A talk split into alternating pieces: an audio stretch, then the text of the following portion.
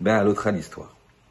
On a vu dans le chiour que si quelqu'un, par son exemple, que ce soit volontaire ou involontaire, qu'il ait voulu donner l'exemple ou pas, une personne qui le voit fait des mitzvot et est entraîné par son exemple à mieux se comporter, alors la personne qui a donné l'exemple entre guillemets, eh bien, il prendra un zéchot énorme.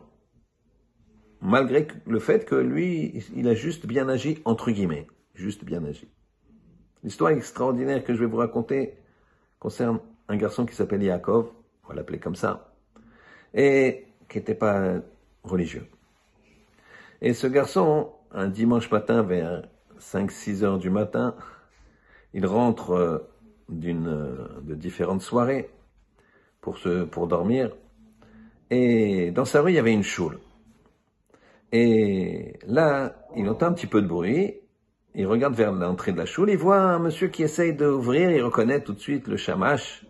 Un vieux monsieur, un monsieur âgé, respectable, qui est là en train d'essayer d'ouvrir la, la, la, clé, la serrure qui se trouve en bas de la porte. Et voilà qu'il a du mal.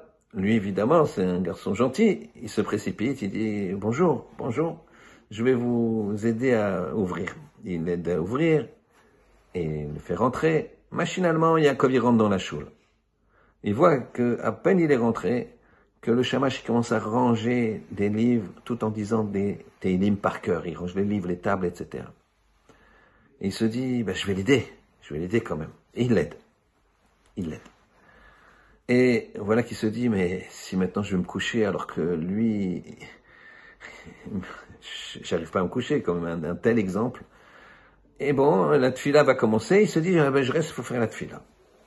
Et voilà qu'il fait la tfila, il prie tôt, c'était un jour d'été en Israël, le Netz.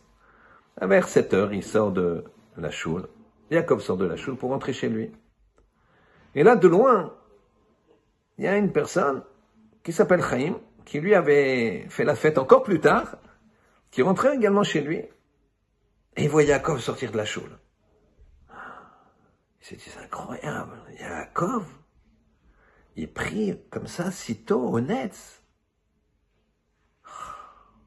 S'il prie lui comme ça un dimanche, faut au moins que j'aille à la choule le Shabbat.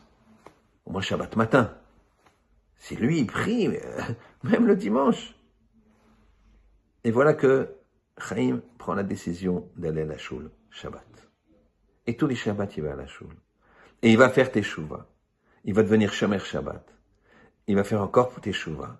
Devenir un garçon qui va se marier en fondant un foyer complètement Shomer Shabbat et Shomer Mitzvot. Ça, parce qu'un Shamash s'est levé plus tôt pour ranger la choule encore plus tôt, et que Yaakov a vu ce Shamash, et il s'est dit, bon, allez, je vais rester. Là aussi, Yaakov, il a fait un effort. Il est sorti. Chaim l'a juste vu, regardé.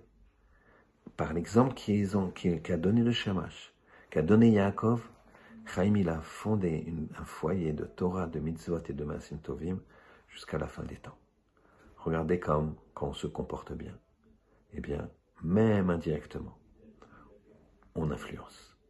Alors, chantons la gloire d'Hachem, comportons-nous bien, et Akadosh Baruch fera le reste.